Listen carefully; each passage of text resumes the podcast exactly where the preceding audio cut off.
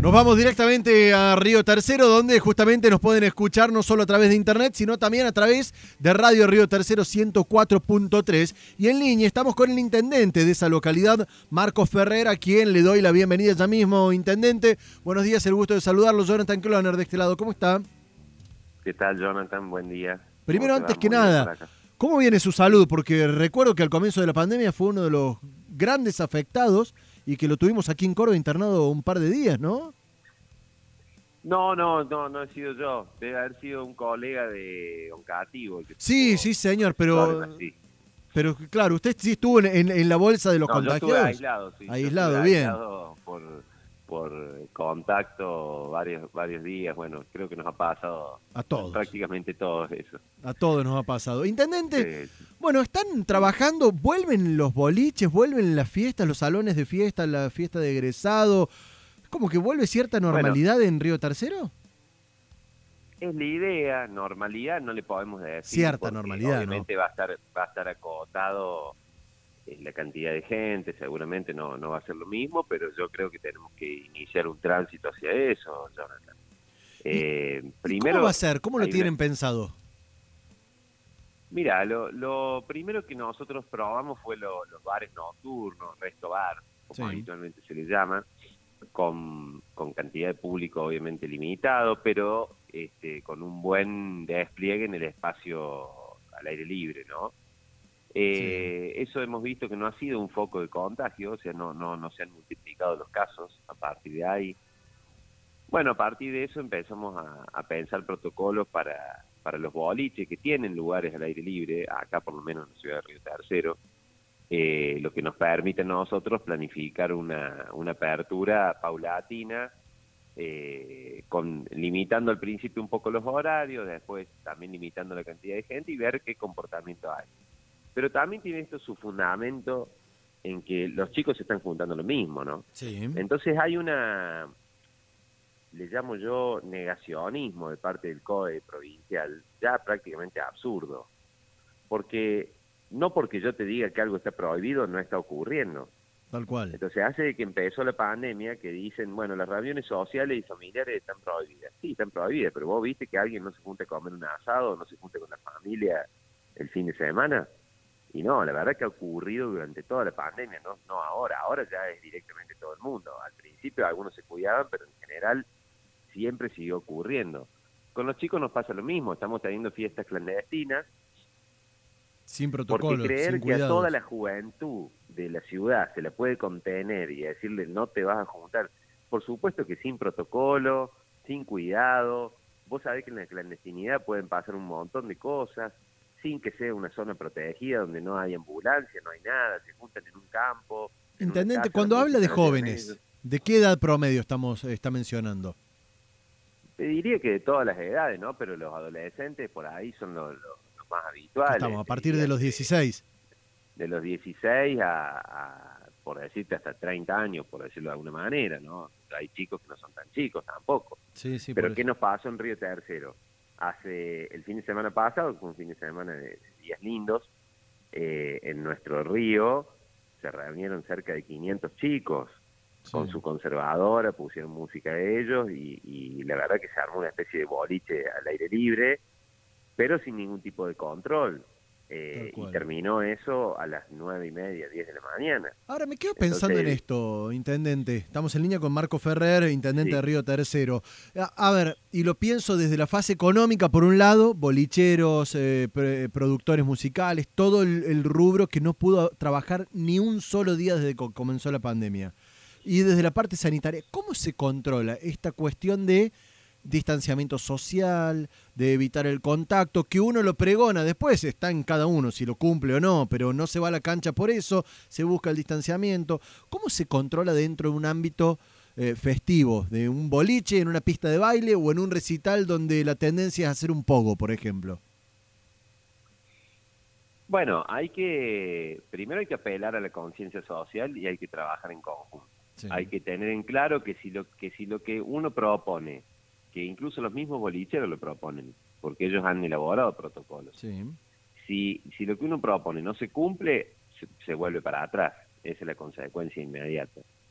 Yo creo también que tiene que ver con la cantidad de personas, tiene que ver con la conciencia del lugar que organiza los eventos, porque eh, no es lo mismo que haya un lugar que diga, bueno, está todo permitido y hagan lo que quieran, a que vos veas que hay cierto control. Cuando nosotros vamos a un lugar, ha salido el boliche, seguramente vos, yo hace años que no, pero no es lo mismo aquel boliche, no es, no, es, lo mismo un boliche que te sentís controlado que aquel, aquel boliche que, que crees que todo es posible y que no pasa nada.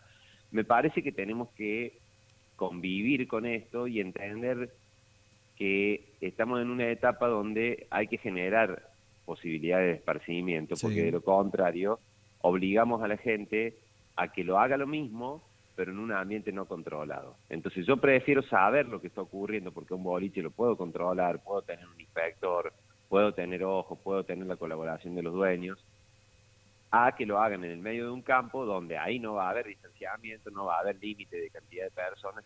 Y ha ocurrido. No es que estoy hablando de algo que potencialmente. Sí, sí, sí, estamos, todos manejamos esa información y conocemos fiesta, He tenido fiestas electrónicas en, en casas, casas normales.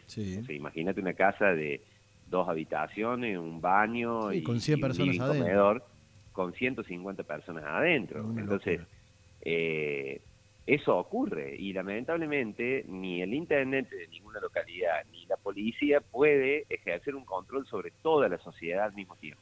Intendente, ¿cuál sería la idea? ¿A partir de cuándo y habilitar qué particularmente?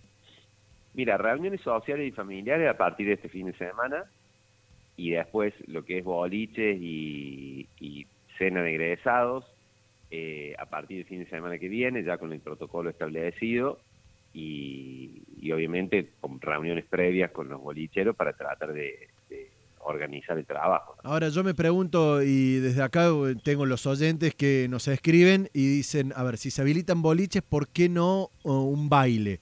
También entra en la bolsa y después van a decir, si pueden estar juntos en un baile, ¿por qué no el fútbol? ¿Está todo en carpeta? A ver, yo creo que hay que ir paulatinamente eh, avanzando, ¿no? Bueno, el, fútbol está bien, en Río Tercero por ahí eh, la mirada es distinta, a lo mejor el, que lo ve desde Córdoba piensa en un baile, acá no es que es tan habitual que haya baile, hay, pero en Córdoba es como que es mucho más habitual, ¿no? Sí. Creo que hay que ver la capacidad de, gente de los lugares y el tema del baile es que se produce en un lugar cerrado, ¿no? Que no tiene eh, espacio al aire libre. Ahora, si ocurriera a lo mejor en un estadio, en vez de un lugar cerrado, al aire libre, yo creo que hay que, que se puede analizar un protocolo en ese sentido. Es decir, eh, tratar de, buscar alternativas. Yo creo que el rol del Estado es buscar alternativas, no prohibir.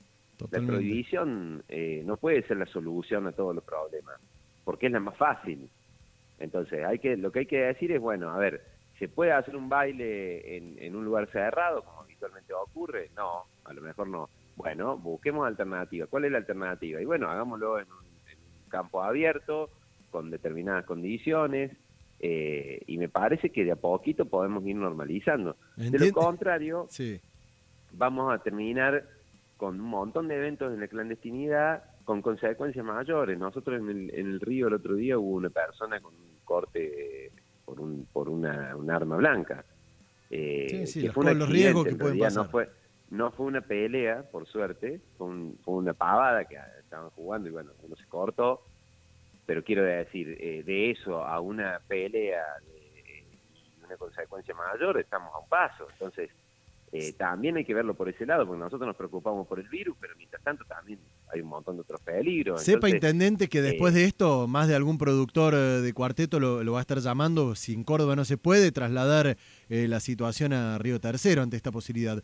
¿Debe contar con la aprobación del COE o simplemente tienen que autorizarlo ustedes del municipio? Entiendo que no, y te voy a decir por qué. Porque hace 15 días atrás Río Cuarto anunció una serie de flexibilizaciones, estas mismas que te estoy mencionando yo, y a Río Cuarto no se le dijo nada, estaba en un proceso electoral, este, el intendente y anunció todas estas medidas de flexibilización y el COE no tuvo ninguna expresión en contrario, entonces evidentemente si, si los río cuartenses lo pueden hacer, lo podemos hacer todos los cordobeses, ¿no? Ese es mi pensamiento, somos todos cordobeses y no creo que haya cordobeses de primera y de segunda, me parece que eh, debería ocurrir en toda la provincia y, bueno, lógicamente que, considero que nosotros no somos la excepción, que la situación sanitaria también se ha aliviado bastante porque, porque ha disminuido enormemente la cantidad de casos y que hay una voluntad de la comunidad de que esto ocurra también, porque nosotros tenemos que gobernar también en función de lo que pasa en la realidad. Y en la realidad es que los sectores económicos están muy golpeados, ya no no se le puede pedir más esfuerzo. Hay sectores que la, que la están pasando muy mal, y que los salones de fiesta, por ejemplo. Han sí, sí, toda la situación, salones de fiesta, boliches, jardines maternales, eh, productores de espectáculos, hay muchos rubros. Exactamente, entonces eh, me parece que no, no, no, no podemos seguir por ese camino de la prohibición, en todo caso es un camino colaborativo, con cuidados, y, y bueno, lo que nosotros tenemos que buscar, porque no hay que confundirse acá, porque algunos algunos periodistas que me, que, me entrevistaron me planteaban eh, que bueno que la cuestión sanitaria no me importaba o que, en teoría iba a haber contagios. A ver, lo que nosotros tenemos que evitar es que se sature el sistema. Tal cual. Pero si nosotros le estamos dando una, una licencia a la gente de que a partir del 4 de diciembre empieza la, etapa de veraneo, de, de apertura de casas y demás, y usted le dice,